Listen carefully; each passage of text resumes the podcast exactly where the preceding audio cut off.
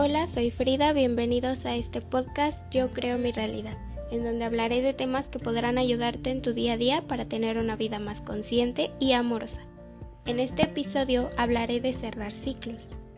Un ciclo es un conjunto de fases o etapas temporales. En ellos podemos vivir diversas situaciones y emociones. Por ello, cerrarlo se vuelve algo retador.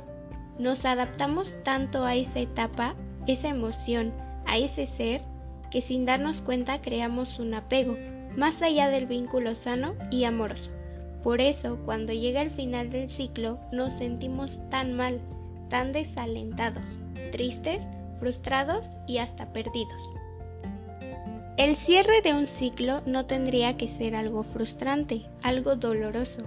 Claro que se cierra una etapa importante, una etapa en la que no solo fuiste feliz, sino ya tenías la seguridad y confianza de que pasara lo que pasara seguiría igual.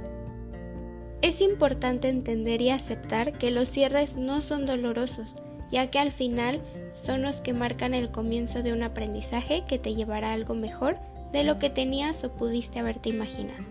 Sé que no es fácil aceptarlo o siquiera entenderlo.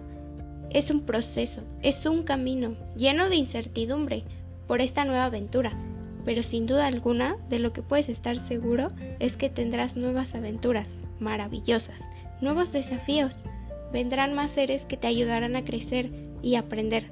Claro que los otros seres que ya conocías seguirán a tu lado, si es lo que deciden y si es lo que quieres. El final de algo no es el final de todo, no es el fin del mundo, es el comienzo de nuevos retos, como ya lo dije.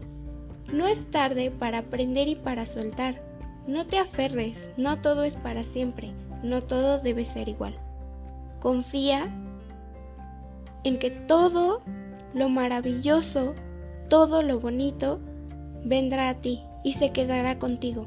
Hay un mundo afuera esperándote para verte triunfar.